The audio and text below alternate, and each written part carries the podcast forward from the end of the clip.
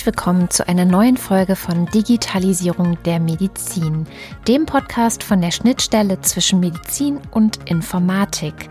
Mein Name ist Katrin Rönecke und heute treffe ich zwei Menschen von jeweils einer dieser beiden Bereiche, die sich in unserem Podcast kreuzen, nämlich die Medizinerin Professor Dr. Med Simone Scheithauer vom Institut für Krankenhaushygiene und Infektiologie der Universitätsmedizin Göttingen und mein zweiter Gast in dieser Sendung ist von der Seite der Informatik, nämlich Elisabeth Njungi vom Institut für medizinische Informatik, ebenfalls von der Universitätsmedizin Göttingen. Ich habe die beiden in Göttingen getroffen und zwar, Sie können es sich jetzt vielleicht schon denken, im Haus der Universitätsmedizin. Dort haben wir über die Bedeutung der Digitalisierung für die Krankenhaushygiene gesprochen und über die Verbesserungen, die durch die Digitalisierung zum Beispiel in der Notaufnahme erreicht werden könnten.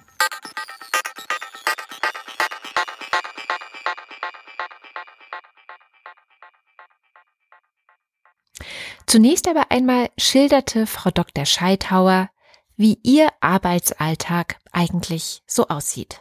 Ja, mein alltägliches Arbeiten besteht im Wesentlichen aus zwei Komponenten. Zum einen sind wir für die Patienten da, also arbeiten in der Krankenversorgung. Und unser Schwerpunkt ist, wie Sie eben schon in der Anmoderation gesagt haben, die Infektionsmedizin. Und wir kümmern uns darum in einem Team, dass möglichst wenig Erreger übertragen werden von Patient auf Patient, möglicherweise auch über den Umweg der unbelebten Oberfläche. Und die zentrale Zielsetzung, die wir haben, ist, dass die Patienten so selten wie möglich eine im Krankenhaus erworbene Infektion haben. Sollte ein Patient aber doch mit einer Infektion zu uns kommen, sei es, dass er die von zu Hause erworben hat oder im Krankenhaus bekommen hat, dann beraten wir weiterhin die ärztlichen Kollegen zur optimalen Diagnostik. Wie kann ich die Infektion am besten nachweisen und die zugrunde liegenden Erreger? Und wie kann ich sie am besten therapieren? Also ganz banal gesagt, welches Antibiotikum ist das bestmögliche Antibiotikum für den Patienten in der aktuellen Situation? Neben diesem Krankenversorgungsteil sind wir auch in Lehre und Forschung aktiv. In der Lehre versuchen wir die Inhalte der Krankenversorgung zu vermitteln. Und in der Forschung beschäftigen wir uns mit verschiedenen Fragestellungen, ganz praktisch angewandte Fragestellungen. Welche Maßnahmen können bei einem bestimmten Patienten am bestmöglichen Infektionen vermeiden? Wir gucken uns zum Beispiel antiseptisch imprägnierte Produkte an.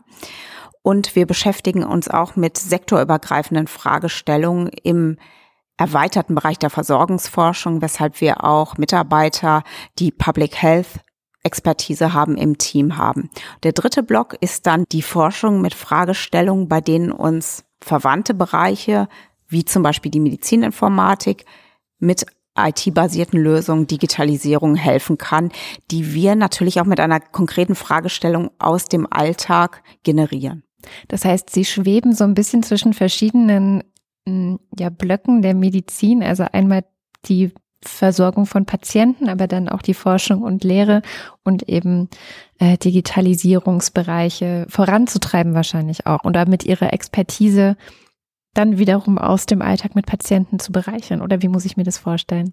Wir sind ein sogenanntes Querschnittsfach. Das heißt, wir beraten auf allen Stationen, in allen Fachbereichen und äh, visitieren und hospitieren auch alle Bereiche von Intensivstationen über Normalstationen, der Notaufnahmen und dem ZOP, aber eben auch Bereiche, in denen keine unmittelbare Patientenversorgung stattfindet. Zum Beispiel die Küche, die äh, Zentraleinheit zur Aufbereitung von Medizinprodukten. Wir sprechen mit dem Hauswirtschaftlichen Dienst und wir sind aber auch sehr nah und beratend am Vorstand, weil der Vorstand letzten Endes die Endverantwortung für die hygienischen Abläufe eines Krankenhauses trägt.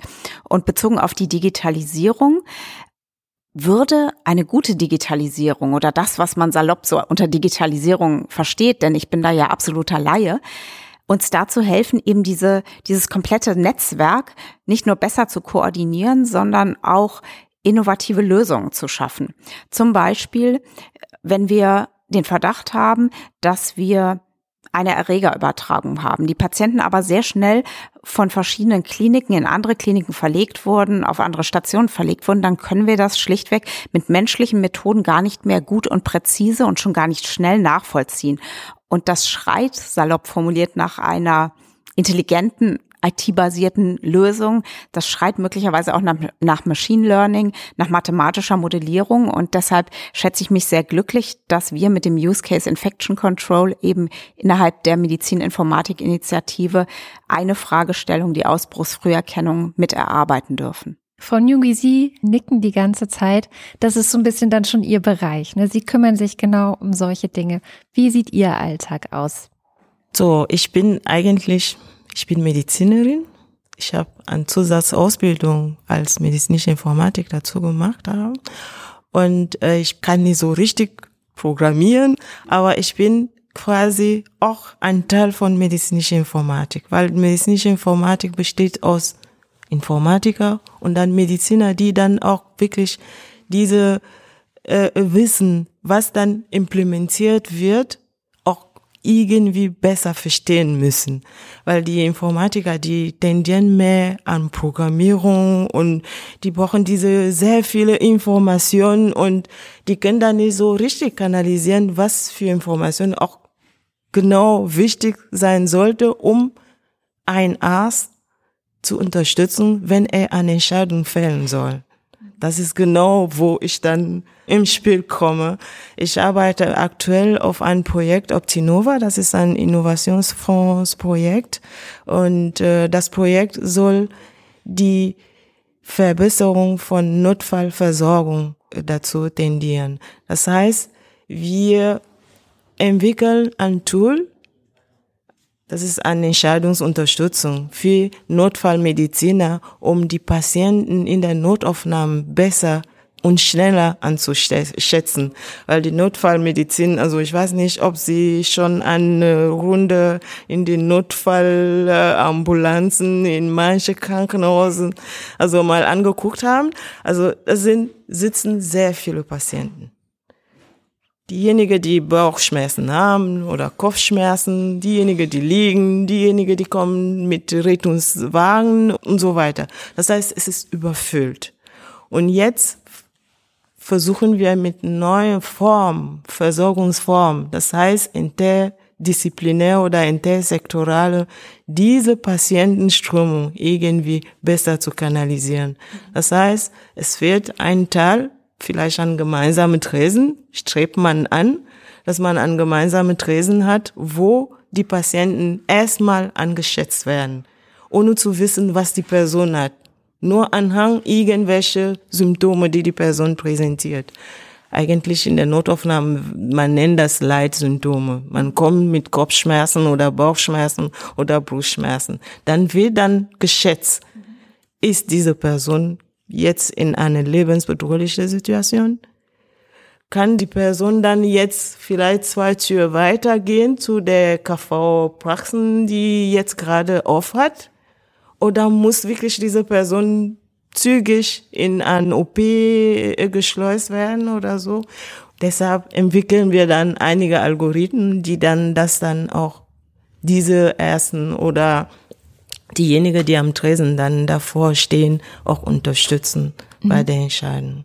Das heißt, das ist aber kein ähm, Terminal, wo der Patient oder die Patientin dann nur noch klickt, ich habe das, ich habe das, ich habe nein, das, nein, sondern es ist auf jeden Fall immer ein Arzt, eine es Ärztin mit dabei. Es muss eigentlich ein Arzt davor stehen, mhm. wenn die Möglichkeit besteht, weil es gibt auch aktuell in Deutschland fast in jedem Krankenhaus ein äh, Triage-Nurse, die es so es wird triagiert, so nennt man das, also mhm. wo man dann die Patienten sortiert mhm. nach Lebenssituation, also der bedrohliche Situation. Ja. Und es gibt schon einige Triage-Nurse, die wirklich ausgebildet sind, die sind Fachleute und äh, die können dann auch das auch besser machen. Ich finde dieses Projekt ganz faszinierend und man könnte einen ganz kleinen Mosaikstein aus meinem Fach mit einbauen, allerdings auch nur mit IT-Unterstützung. Zum Beispiel stellen wir uns vor, und das ist ja auch in den Medien gewesen, die Masern sind wieder auf dem Vormarsch und wir sprechen alle über Masernimpfpflicht. Und äh, jede große Notaufnahme hatte im letzten Jahr mit Sicherheit mindestens einen Patienten, der mit einem Verdacht auf Masern in die Notaufnahme kam. Und jetzt hängt es davon ab, wann wird dieser Verdacht ausgesprochen und wer versteht, dass dieser Verdacht dann nicht nur eine Konsequenz hat für die medizinische Maßnahme an sich, also welche Behandlung braucht der individuelle Patient, sondern für die Gesamtheit der Patienten, die sich zum Beispiel in dieser Notaufnahme befinden. Und äh, das würde sozusagen bedeuten, dass in einem solchen Fall auch noch ein möglicher Hinweis auf eine Standardarbeitsanweisung, die ja dazu besteht, aufpoppt oder ein, ein Exerpt daraus, wie man damit umgehen soll, weil die Masern einfach auch hochinfektiös sind. Und natürlich wissen wir alle, was wir tun, wenn eine Infektionskrankheit nachgewiesen ist. Aber in dem hektischen Prozess, den du eben geschildert hast, in dem man triagieren muss nach der Fragestellung, ist das eine jetzt wirklich hochakute Erkrankung oder nicht? Muss ich in den Schockraum oder nicht? Da kann sowas leicht untergehen. Ja. Und es darf aber nicht untergehen, weil es eben eine große Implementierung für die Gesamtheit der anderen Patienten dort hat. Das ist genau so in der Tat. Also es wird wirklich, es muss genau in der Zeit oder sofort gesehen, ob dieser Patient wirklich in einer lebensbedrohlichen Situation mhm. sich befindet. Und wahrscheinlich passieren einfach auch weniger Fehler, wenn das Ganze so ein das bisschen ist, das ist Daten gefüttert ja. ist, oder? Ja. Das heißt, ich nehme, ich stelle es mir so vor, im Hintergrund laufen dann auch Daten mit, die natürlich Informationen wieder über alle möglichen Krankheitsbilder und die verschiedensten Ausprägungen davon haben müssen, oder? Bei der Triage, also da werden wirklich nicht, noch nicht mal an welche Daten, die erhoben werden sollte, wird nicht gedacht. Es wird wirklich nur geguckt, muss dieser Patient hier bleiben mhm. oder darf dieser Patient zwei Türen weitergehen? Mhm. Sie haben gerade schon die Infektionskontrolle auch angesprochen, Frau Dr. Scheidhauer. Wie funktioniert denn, den Sie auch schon kurz genannt haben, der Use Case Infection Control genau? Ja, in dem Use Case Infection Control möchten wir gerne Ausbrüche minimieren, insbesondere in ihrem Umfang und in ihrer Größe. Und die Idee dahinter ist, dass man Übertragungen, einzelne Übertragungen und vielleicht kleine Cluster an, ich sage einmal, denselben Erregern sehr früh sieht und auch zuordnen kann, also eine Cluster-Früherkennung bilden kann. Und das wird heutzutage händisch gemacht ich hoffe, in jedem Krankenhaus, zumindest in den an Heimmed beteiligten Krankenhäusern, mit sehr banaler IT-Unterstützung. Und es ist folglich nicht sehr schnell. Es ist möglicherweise, wie Sie eben schon angesprochen haben, fehlerbehaftet, weil wir alle Menschen sind, die alle unter Zeitdruck stehen und mehrere Aufgaben haben. Und es ist sehr personenabhängig. Das heißt, die Personen müssen sehr gut geschult sein in dem, was sie tun. Und sollte jemand in Vertretung eine solche Aufgabe übernehmen, wird er zwangsläufig nicht so gut sein wie jemand, der das in der Routine macht. Und wenn wir dann in diesem aktuellen Beispiel eine sogenannte Häufung erkennen, dann gehen wir vor Ort und evaluieren weiter, ob dort ein Ausbruch vorliegt und beginnen dann mit Maßnahmen, um eine weitere Übertragung zu stoppen.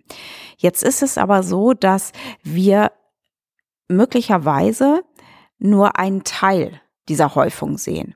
Denn wir können eine Häufung nur sehen, wenn wir seltene Erreger haben. Zum Beispiel Erreger, die besondere Marker in sich tragen. Ein Marker, der ganz bekannt ist, auch in den Medien, ist Resistenz. Sodass wir im Wesentlichen, und das ist schon verwunderlich, auch über Ausbrüche berichtet bekommen, die durch resistente Erreger stattfinden. Resistenz ist aber kein Zeichen von Virulenz, also von Aggressivität eines Erregers, so dass die Hypothese gestattet ist, dass auch sensible Erreger Ausbrüche verursachen können und weitergegeben werden können. Das sehen wir aber gar nicht, weil jeder von uns trägt sensible Erreger in sich. Und was den Erreger jetzt zu einem Infektionserreger macht, ist gar nicht so deutlich. Was soll jetzt der Use Case Infection Control leisten? Nun, er soll eine Ausbruchsfrüherkennung leisten, indem wir durch SMIX, ein smartes Infection Control System mit einem sehr angenehmen Dashboard, eine im Hintergrund laufende Aufbereitung eben dieser ganzen Funktionen haben und dann nur noch per Knopfdruck sehen können, wie viele Erreger sind im Moment auf welcher Station, in welchem Bereich? Oder gibt es vielleicht auch neue von uns noch nicht entdeckte Crossing Points, wo wir Patienten haben, die ja mobile Targets sind, die sich berührt haben, aber die nicht auf der gleichen Station liegen und die dann möglicherweise ebenfalls identische Erreger haben, und äh, die können wir dann durch eine solche IT-Unterstützung ähm, auch sehen und könnten sogar neue Hypothesen zu Übertragung generieren, die uns dann wieder die Möglichkeit bieten, auf diesem Gebiet weiter zu forschen. Das waren jetzt sehr viele Fremdwörter, aber Crossing Points heißt Begegnungspunkte dieser ähm, Mobile Targets, also Menschen, die äh, irgendwie vielleicht zu Fuß oder sonst wie im Krankenhaus unterwegs sind.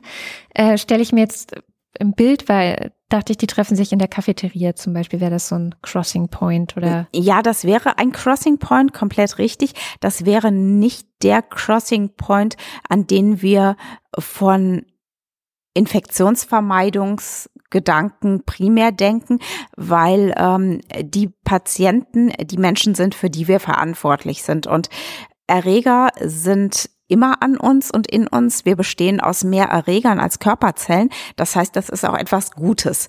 Wir haben es mit Menschen zu tun, deren Abwehr geschwächt ist, entweder weil sie eine Grunderkrankung haben, die die Abwehr schwächt, oder weil wir in sie sogenannte Devices, also medizinische Maßnahmen ähm, bringen, die physiologische Barrieren zerstören. Wir bringen zum Beispiel einen Gefäßkatheter in sie und zerstören so die Hautbarriere. Und das ist dann wiederum eine Eintrittspforte auch, dass ganz normale Bakterien auch Infektionen auslösen können. Um ein praktisches Beispiel zu bringen, könnte es zum Beispiel sein, dass verschiedene Patienten auf verschiedenen Stationen einen Erreger haben. Wir hatten das Beispiel gerade und dieser Erreger hatte eine besondere Resistenz. Der war hochresistent und das ist bei uns zum Glück sehr selten. Und wir kannten auch den genetischen Mechanismus dieser Resistenz, weil wir das in unserem Forschungslabor angucken. Und der war identisch und das hat bei uns zu Sorge geführt. Und wir konnten dann aber ebenfalls im Forschungslabor mit modernen Techniken zeigen, dass ähm, wenn wir das gesamte Erbgut dieses Erregers angucken, die doch komplett verschieden waren. Also wir hatten gar keine identischen Erreger, auch wenn es so imponierte. Was hat aber uns die Arbeit gemacht? Die Arbeit hat uns gemacht, dass wir geguckt haben, hatten diese Patienten irgendeinen Punkt, an dem sie sich, auch wenn sie in verschiedenen Fachabteilungen lagen, auf verschiedenen Stationen lagen, an dem sie sich begegnet sind. Und in der Tat, wir haben so etwas gefunden. Das könnte ein Untersuchungsraum sein für eine Untersuchung, die Patienten aus verschiedenen Fachbereichen bekommen. Und erfreulicherweise war es dann egal, dass wir so etwas gefunden haben, weil die Erreger gar nicht identisch waren. Mm, okay, das heißt, es kommen ganz viele Faktoren mit rein. Was hilft denn oder was unterstützt Sie denn dabei, dass sozusagen diese Infection Control ähm, auf einem digitalen Wege, das heißt mit verschiedenen Daten auch funktioniert? Ist es dann so, dass die Patienten an sich irgendein Gerät haben, womit man immer weiß, wo sie sind? Oder wie läuft das genau? Ja, Sie sprechen Sensortechnologie letztlich an. Das wäre eine Möglichkeit, ist aber noch nicht im aktuellen Stand des Use Cases Infection Control adressiert. Da müssen wir natürlich auch daran denken, dass neue Technologien, so innovativ und faszinierend sie sind, auch negative oder potenziell negative Implikationen haben, die wir berücksichtigen müssen. Im Moment ist es so, dass wir ja mobile Targets haben, die Patienten, die Erreger und wir haben veränderliche Targets. Also ein Patient kann entweder nicht infiziert sein oder infiziert sein. Ein Erreger kann am Anfang vielleicht sensibel sein, nach einer Antibiotikatherapie resistent werden, vielleicht sich sogar in der Virulenz ändern. Und äh, uns hilft ganz konkret die Datenaggregation. Wir reden da ja auch über letzten Endes Big Data, die wir schlichtweg nicht mehr mit menschlichen Methoden händisch aufarbeiten können. Und wenn man einmal auf das Universitätsklinikum jetzt hier in Göttingen guckt, wir haben über 1500 Betten. Das heißt, es ist schlichtweg nicht möglich, ohne IT-Unterstützung das Ganze sensitiv, aber auch vollständig zu erfassen. Und da hilft uns einfach die Datenaggregation und letzten Endes die Mustererkennung im Weiteren natürlich auch Machine Learning. Und wenn wir dann intelligente Algorithmen haben, die uns äh, genau das, was wir vorher als Cluster definiert haben, auch selbstständig aufzeigen, dann haben wir schon einen großen Schritt getan. Das ist nicht ein Schritt, der den Menschen vor Ort die Arbeit abnimmt. Es ist vielmehr so, wie du eben auch gesagt hattest, dass die personellen Ressourcen an relevanterer Stelle zum Einsatz kommen können und dass die höherwertige Arbeit sozusagen durch äh, die Experten in dem Bereich bei mir jetzt Infection Control geleistet werden kann. Wir bekommen also einen Alert. Hier könnte ein Cluster sein. Das ist ein Frühwarnsystem.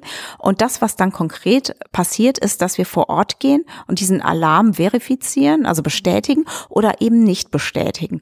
Eine Herausforderung ist, dass wir dieses Frühwarnsystem, also das smarte Infection Control System SMIX, so konzipieren, dass es von einer anfänglichen sehr sensitiven Warnung hin zu einer spezifischeren Warnung kommt, dass einfach salopp formuliert der Anteil an Fehlwarnungen reduziert wird, aber dass wir vielleicht auch lernen, welche unserer Interventionen am besten sind. Das heißt, welche Methode der Behandlung funktioniert am besten, welche Methode der Eingrenzung. Ganz genau. Und da könnte man dann auch äh, über verschiedene Standorte hinweg ähm, vergleichen, welche Maßnahmen, die alle ähnlich, aber nie komplett identisch sind, am besten funktioniert. Und natürlich ist eine Herausforderung auch zu zeigen, dass es nicht nur an Universitätskliniken funktioniert, sondern wir möchten natürlich auch zeigen, dass es an anderen Krankenhäusern funktioniert. Also um auch mit Fachtermini zu sprechen, Skalierbarkeit und Generalisierbarkeit ist wichtig, damit letzten Endes alle Patienten denn auch den Nutzen dieser Zusatzleistung in Anspruch nehmen können. Also ich kann das nur unterstreichen, also weil diese Algorithmen, die sind wirklich sehr, sehr wichtig, weil wenn man frühzeitig ein Alert entdecken können und bestätigen können, das bringt sehr viel voran. Es also, geht ja oft um Zeit. Es, ne? es also geht wirklich um Zeit. Nicht nur um Zeit, auch die Relevanz mhm. und die Effektivität und Effizienz. Also es ist wirklich sehr, sehr wichtig. Und die Big Data, wie Sie sagten, da muss man auch ein bisschen aufpassen, mhm. weil je mehr man hat Daten, die können, äh, ja, also und welche Daten, um, um welche Daten es geht, also das ist nochmal eine andere Geschichte, die man dann auch noch in Betracht nehmen kann. Also ich meine jetzt um die Qualität der Daten. Mhm. Das ist sehr, sehr wichtig. Und dann die Datensicherung. Also das sind wirklich die Punkte, die dann äh, zusammen in der letzten Sendung hatten wir zwei Data Stewards zu Gast, die genau auch dafür zuständig sind, eben auch die Daten so aufzubereiten, dass hinterher auch was Sinnvolles mit denen angestellt werden kann. Weil man sich ja wirklich fragt, das ist ja herrlich, wenn irgendwie so viele Informationen in irgendein System reinfließen und Computerspeicher werden immer größer. Das ist auch toll, dass das da alles gespeichert werden kann. Aber irgendwie muss es ja doch systematisiert werden. Ja, das ist dann, was man immer sagt in der medizinischen Informatik. Man muss irgendwelche Sprache finden, wo alle diese Daten zusammen kommunizieren. Und dann kann man auch die Daten dementsprechend auch äh, vorbereiten, aufbereiten oder nochmal wieder nutzen.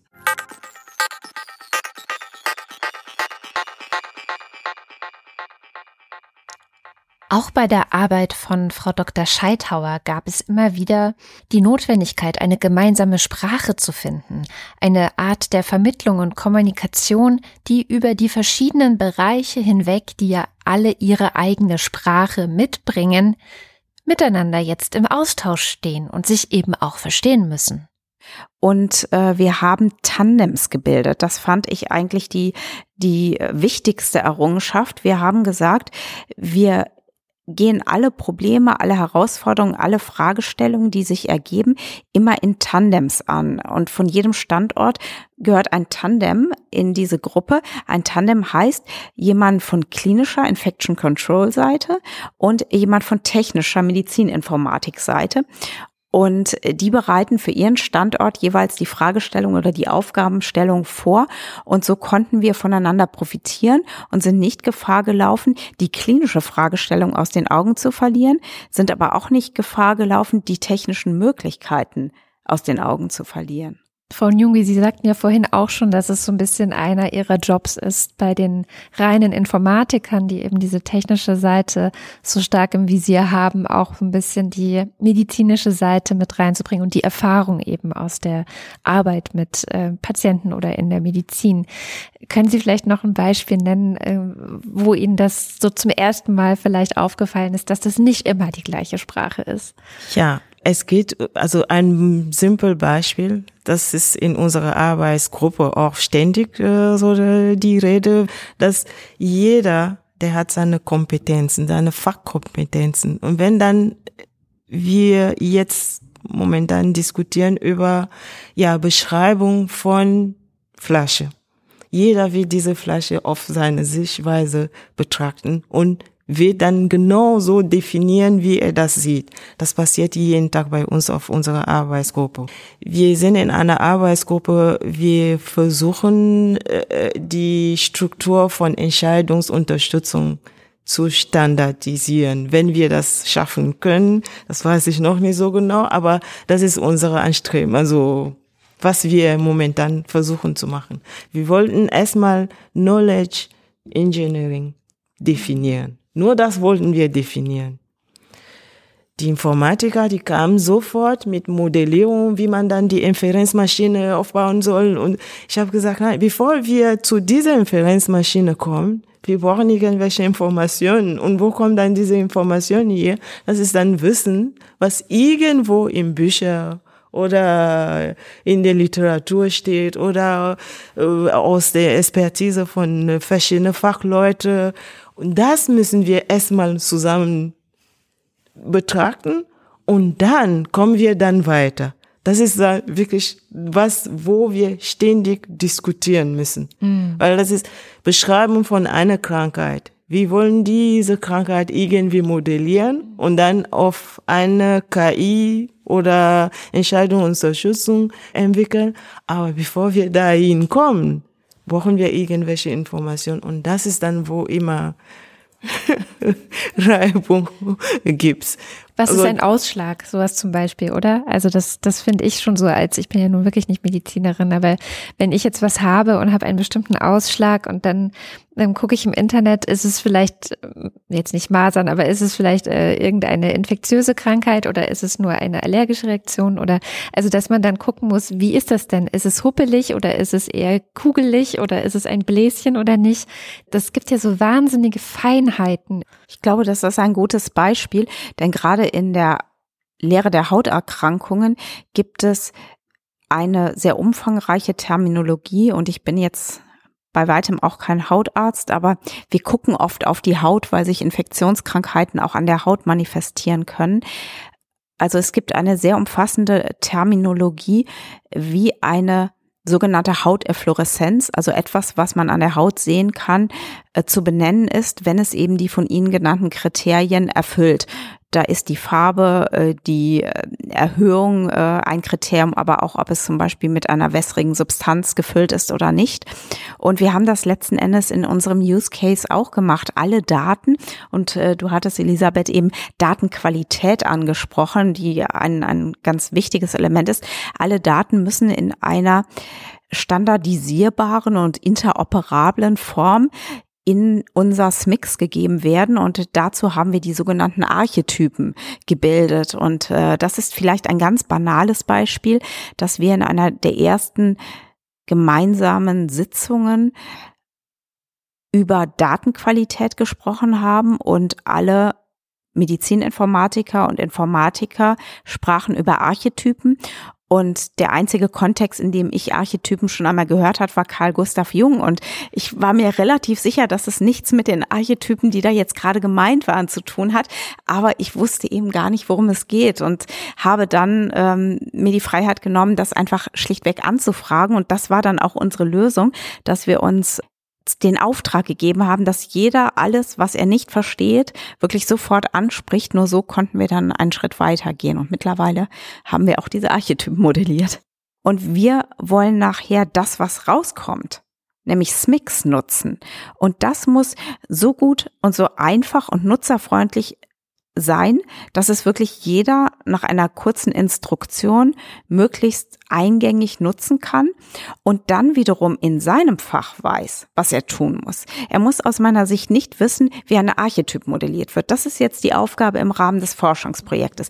Aber er muss dann wissen, welche Maßnahmen er ergreift, wenn er zum Beispiel den eben genannten Patienten mit Verdacht auf Masern in der Notaufnahme sitzen hat oder den Verdacht auf einen Ausbruch durch einen Erreger XY auf einer Intensivstation hat. Das ist dann wiederum seine Profession und da wird es möglicherweise in Zukunft in fortgeführten Modellen von HiMed eine Form von Decision Support geben. Die ist aber aktuell in der aktuellen Laufzeit noch nicht vorgesehen, weil wir ja jetzt schon gesehen haben, wie komplex die Aufgaben sind, um zu diesem Schritt zu kommen. Deshalb sagte ich in unserer Arbeitsgruppe, versuchen wir diese Knowledge Engineering erstmal zu standardisieren, weil das geht auch in die Richtung von Archetypen. Und das ist dann wirklich basic weil als ich äh, hier bei Optinova angefangen habe, ich habe auch von null an angefangen. Meine Kollegen, die haben auch ein anderes Projekt, was ungefähr wie Optinova aussieht. Also das ist dann Prositera, die versuchen eine Interoperabilität zu entwickeln für die Wundversorgung. Und die haben dann für drei Krankheiten sich erstmal äh, angegrenzt und äh, da habe ich dann erstmal gesehen, wie man vielleicht einen Notfall, einen Algorithmen irgendwie entwickeln kann. Ich kam da, ich musste die Notfallalgorithmen dann entwickeln. So, ich sitze da, ich habe die Literatur, aber wie kann ich irgendwas entwickeln? Und da habe ich dann bei meinen Kollegen gesehen, wie die dann vorgegangen sind. Und deshalb haben wir uns entschieden, okay, wir müssen diese Basis irgendwie standardisieren, damit jeder Neue, der dazukommt, der muss nicht mehr von Null an anfangen. Und äh, ein von meinen Kollegen, der hat sogar eine Masterarbeit da, darauf geschrieben. Und äh, wir haben jetzt wirklich jetzt eine schöne Matrix, wo man genau gucken kann. Es gibt sechs Schritten, die man vorgehen soll, um so eine Basis, eine Datenbank auch zu, zu modellieren. Ein wichtiger Aspekt, immer wenn es um Digitalisierung geht und gerade auch wenn eben Patientendaten erhoben und verarbeitet und ähm, dann wiederum genutzt werden, ist ja auch Datenschutz. Wir hatten es vorhin schon bei diesem fiktiven ähm, Tracking-Modul, das immer mitläuft und genau weiß, wo Patienten eigentlich sind, so dass man hinterher natürlich für die Infection Control vielleicht ganz nützlich gucken könnte, aha, die Person war hier und dort und da haben sich dann Wege gekreuzt und gleichzeitig ist es ja aber wahrscheinlich auch ein bisschen fragwürdig, oder? Wie gehen Sie damit um, Frau Scheithauer? Ja, Sie sprechen da einen ganz wichtigen Punkt an und da bin ich froh, dass es Experten in diesem Bereich gibt, leitende Datenschutzbeauftragte, Menschen, die sich in ihrem Schwerpunkt der Lehre und Forschung der Ethik oder Medizinethik mit diesem Thema beschäftigen und natürlich eine umfassende Datensammlung, Aggregation ähm, mit den modernen Methoden, ermöglicht ja selbst bei sehr komplexen Systemen noch eine sehr umfangreiche Nachvollziehbarkeit. Und das ist auch etwas, was ich neu gelernt habe und man muss natürlich darauf reagieren. Je sensibler der Bereich, desto strenger, denke ich, sollten die Regeln sein. Das Krankenhaus und kranke Patienten sind nun mal ein, ein hochsensibler Bereich, so dass wir jetzt bezogen auf unseren Use Case Infection Control im HIMED Konsortium das beachtet haben, als dass in dem gesamten Konsortium ein sogenanntes Work Package Ethik und Regeln zur Wahrung der Persönlichkeitsrechte enthalten ist, so dass wir dort Experten haben, die eben alles, was wir tun, unter diesem Gesichtspunkt nicht nur ansehen, sondern auch beraten und gegebenenfalls korrigieren. Das ist, denke ich, ein wichtiger Punkt. Bei uns in der Krankenhaushygiene und Infektionsmedizin kommt ein zweiter Punkt hinzu, der es auf der einen Seite einfacher macht, aber eben auch wiederum nicht. Unsere Beobachtungseinheit ist ja nicht der einzelne Patient. Wir gucken meist auf die Grundgesamtheit aller Patienten in einem Krankenhaus oder auf einer Station oder mit einer gewissen Infektionskrankheit, so dass man da sagen kann, man wertet auch Daten aus, die schon kumuliert sind. Nichtsdestotrotz kann man da auch Einzeldaten wieder herauslegen und das lesen. Und deshalb müssen wir uns auch Gedanken machen, ähm, dass wir eben diese Datensätze anonym verwenden, dass wir diese Datensätze aber auch vollständig verwenden können. Denn ansonsten äh, ist die Qualität der Aussagen doch sehr stark limitiert. Und das ist immer letzten Endes ein Abwägen, wie viel Schutz kann man mit heutigen Methoden umsetzen und wie viel Nutzen hat der Patient letzten Endes davon. Das sieht dann so aus in der Praxis, dass man, wenn man eine Forschungsfragestellung adressieren möchte, dass man einen Ethikantrag stellt und in diesem Ethikantrag nimmt die Stellungnahme zu den Datenschutzvorkehrungen und letzten Endes auch die Stellungnahme des leitenden Datenschutzbeauftragten einen sehr großen Raum ein.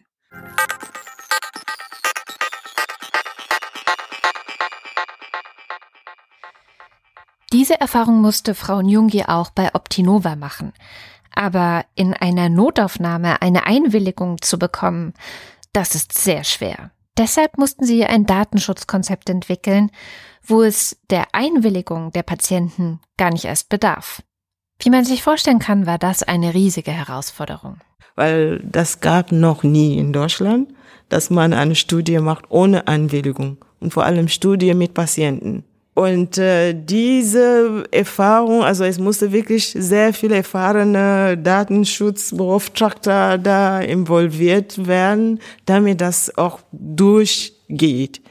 Und wie die Studie findet nicht nur in Niedersachsen statt. Wir haben mehrere Länder und die jede, jedes Land hat auch irgendwie sein Datenschutzkonzept.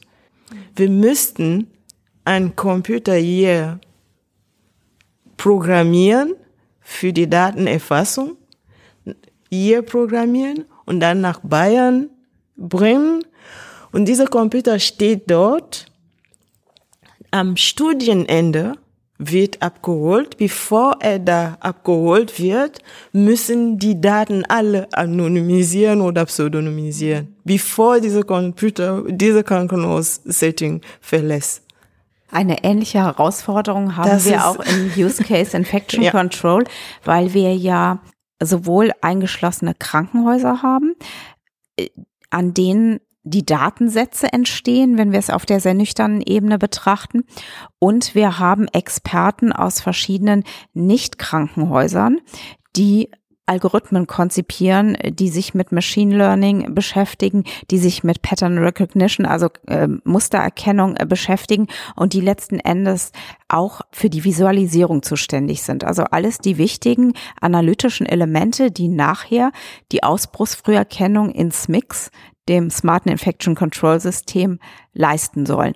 Und die sind aber keine Behandler, der Patienten haben also auch keinen Behandlungsauftrag, so dass wir letzten Endes einen sogenannten Virtual Data Space an jeder Uniklinik errichtet haben, über den dann ein Zugang natürlich unter hohen Auflagen für eine sehr umschriebene Mitarbeitergruppe und Wissenschaftlergruppe ermöglicht ist mit einer zweckgebundenen Einsichtnahme und einem zweckgebundenen Zugriff auf die Datensätze.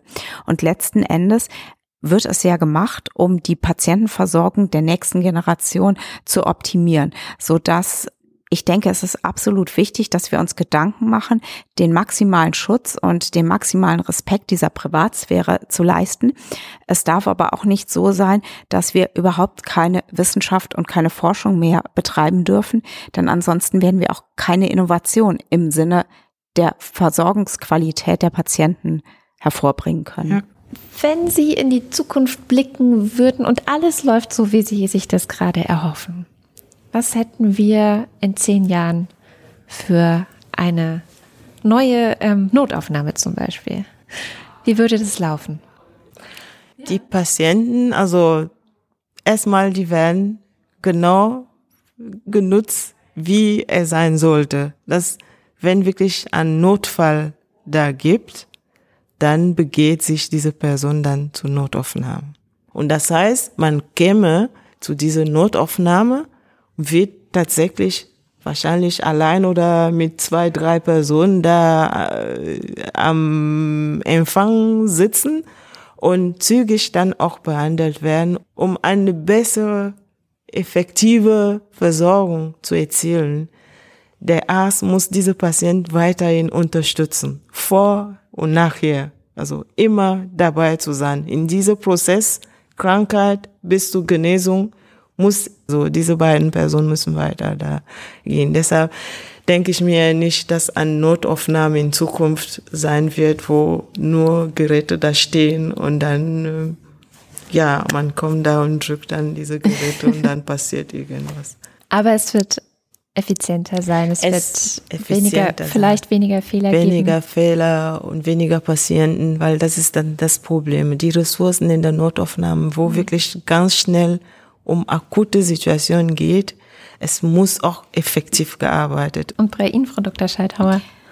Ja, konkret bezogen auf äh, den Use Case Infection Control erwarte ich mir, dass äh, das Ausbruchsfrühwarnsystem funktioniert, was konkret heißt, dass wir eine Qualitätssteigerung und Effizienzsteigerung in der Ausbruchsfrüherkennung haben, und zwar nicht nur an Universitätskliniken, sondern im ganzen Land? Und dass alle Beteiligten verstehen werden, dass wir, wenn das System wirklich so funktioniert, wie es funktionieren soll, zuerst einmal mehr Ausbrüche wahrnehmen werden, weil das ist ja eine ganz klare Zielsetzung. Wir haben die Hypothese, dass wir im Moment zu wenig wahrnehmen und es wird eine Herausforderung sein, seriös zu kommunizieren, dass wir in Zukunft nicht mehr Ausbrüche haben, aber einfach nicht mehr auf einem Auge blind sind und besser und früher eingreifen können, um letzten Endes Infektionen zu vermeiden. Und wenn ich noch einen Blick in die Zukunft werfen darf, dann würde zu diesem System das natürlich dann auch erlaubt, wie du eben gesagt hast, die pflegerischen und ärztlichen Ressourcen wieder mehr vor Ort einzusetzen, da wo einfach auch die menschliche Komponente erforderlich ist dann würde ich mir wünschen, dass wir auch eine Möglichkeit finden, direkt Infektionen zu vermeiden, nicht nur in einem Cluster-Setting, in dem wir mehr identische Erreger haben, sondern dass wir durch eben die intelligente Datenaggregation, Machine Learning, Algorithmen und Decision Support Systeme eine Möglichkeit haben, Patienten zu identifizieren, die häufiger dazu neigen, eine Infektion zu bekommen und diesen vielleicht einige Maßnahmen zukommen lassen, die natürlich auch Nebenwirkungen haben, wie alle Maßnahmen, aber bei diesen Patienten wären die Nebenwirkungen, stünden in einer guten Relation zu der Vermeidung einer Infektion, weil sie einfach besonders gefährdet sind, eine Infektion zu bekommen. Man weiß das schon, zum Beispiel für ganz kleine, frühgeborene Babys, dass sie sehr großes Risiko haben, eine Infektion zu bekommen. Aber man weiß das in vielen Bereichen noch nicht, was einen Patienten prädestiniert, eine Infektion zu bekommen. Und wenn man da die schon bekannten Maßnahmen, die wir haben, die aber noch nicht bei jedem Patienten eingesetzt werden, weil sie eben auch Nebenwirkungen haben, genau den Patienten zukommen lassen könnten, wo sie dann die höchste Effektstärke bei den geringsten Nebenwirkungen haben. Das wäre so eine Wunschvorstellung. Das klingt doch nach einer sehr schönen Ich habe noch was zu ergänzen. Ja. Also unser Tool Optinova soll auch eventuell von Hausärzten auch bedient werden. Ah, ja. Das heißt, die Hausärzten, die hätten auch Chance, die Patienten nicht früher ins Krankenhaus zu überweisen. Die können auch schon sehen, okay, der Patient könnte ich noch selber hier behandeln. Der ist noch nicht in der Situation, dass er bald stirbt. Einige Länder, wie zum Beispiel die Schweiz, die Patienten in der Schweiz, die triagieren sich selber schon von zu Hause aus, ja. bevor die im Krankenhaus sich begehen. Wie sehen Sie das? Ist das gewünscht grundsätzlich, dass das auch vielleicht ein Patient mehr und mehr ähm, selber machen könnte? Oder ist das ein schwieriges Thema, oder sagt man, okay, bis zu einer bestimmten Grenze können Patienten das auch selber machen, aber dann ähm, bitte doch fachliche Hände? Ich vermute, der Patient könnte auch das machen, also bestimmte Grenzen, also weil das der, der Patient muss auch sich selber nicht kurieren oder so ähnliches. Also aber der könnte auch selber irgendwie auch geschult werden, dass er auch was versteht, was mit ihm passiert. Und dann vielleicht mit Unterstützung durch digitale. Auch, es kann auch mit. Unterstützung sein, aber man muss auch vorsichtig sein. Ich glaube, diese Fragestellung hat ja mindestens zwei Komponenten. Die eine Komponente ist das Wissen, was letzten Endes auf die Frage hinausläuft, wie weit kann ich einen Laien durch Unterstützung von KI schulen, so dass er entscheiden kann, ob er zum Hausarzt geht, ob er zu Hause bleibt und wartet oder ob er in eine Klinik geht. Und das hat sicherlich immense Vorteile, wenn es funktioniert. Es hat aber auch immer ein Risiko, weil es gibt ja Fehler in beide Richtungen. Ich denke, der Schritt davor, ich bin jetzt kein Experte für Notaufnahmen, ähm, der erscheint mir aber noch wichtiger. Ich, aus meiner bescheidenen Notaufnahmezeit und aus den Berichten, die ich so von Kollegen höre, liegt ja ein Teilproblem darin, und du hattest es auch erwähnt, dass wir sehr viele Patienten haben, die in der Notaufnahme sind und die eigentlich gar nicht bestmöglich in der Notaufnahme behandelt werden können, weil man diese Fragestellung, diese Erkrankung auch im niedergelassenen Bereich behandeln könnte, weil man auch einen Tag zuwarten könnte. Und das wäre alles nicht schlimm, wenn wir unbegrenzte Ressourcen hätten. Die haben wir aber nicht. Das heißt, mein bescheidener Wunsch wäre, dass diese hochtechnologisierten und hochkompetitiven Ressourcen in der Notaufnahme auch den Patienten, die sie sehr zeitkritisch benötigen, vollumfänglich zur Verfügung stehen. Weil dann können wir wirklich auch Menschenleben retten, so banal es klingt. Ja.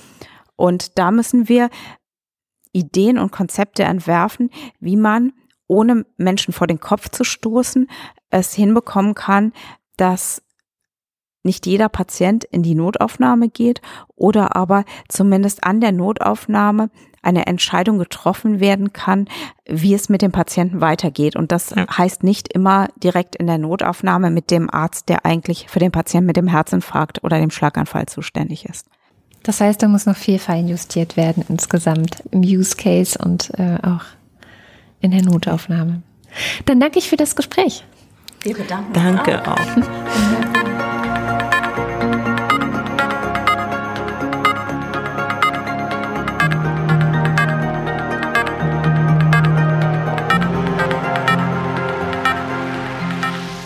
Das war die vierte Folge von Digitalisierung der Medizin. Die nächste Folge des Podcasts erscheint in einem Monat und wird sich mit der Frage befassen, welche Startups es eigentlich im Bereich der Medizin gibt und wie diese die Digitalisierung für sich nutzen können und eben auch für die Patienten. Ich freue mich, wenn Sie auch wieder dabei sind. Wenn Ihnen der Podcast gefällt, dann geben Sie ihm doch eine Bewertung bei iTunes. Das erleichtert es anderen, ihn zu finden. Und wenn Sie uns bei Spotify hören, dann erzählen Sie doch gerne anderen davon. Digitalisierung der Medizin ist eine Produktion von Haus 1 im Rahmen des Projektes HiMed.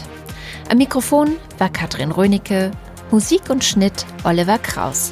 Weitere Informationen zur Sendung finden Sie auf unserer Webseite digitalisierungdermedizin.de.